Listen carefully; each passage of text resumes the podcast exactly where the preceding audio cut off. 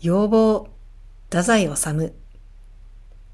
私の顔はこの頃また一回り大きくなったようである。元から小さい顔ではなかったが、この頃また一回り大きくなった。美男子というものは顔が小さくきちんとまとまっているものである。顔の非常に大きい美男子というのはあまり実例がないように思われる。想像することも難しい。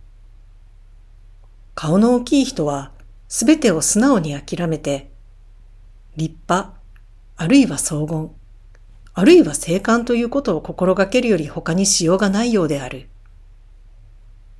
浜口大幸氏は非常に顔の大きい人であった。やはり美男子ではなかった。けれども静観であった。荘厳でさえあった。要望については密かに収容したこともあったであろうと思われる。私もこうなれば、浜口氏になるように収容するより他はないと思っている。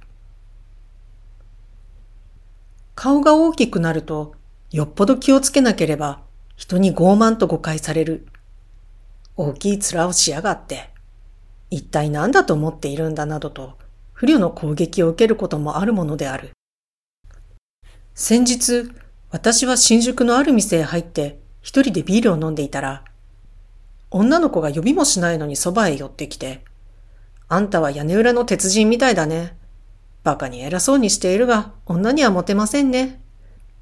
キザに芸術家気取りをしたってダメだよ。夢を捨てることだね。歌はざる詩人かね。よ、ようだ。あんたは偉いよ。こんなところへ来るにはね。まず歯医者に一月通ってからおいでなさいだ。と、ひどいことを言った。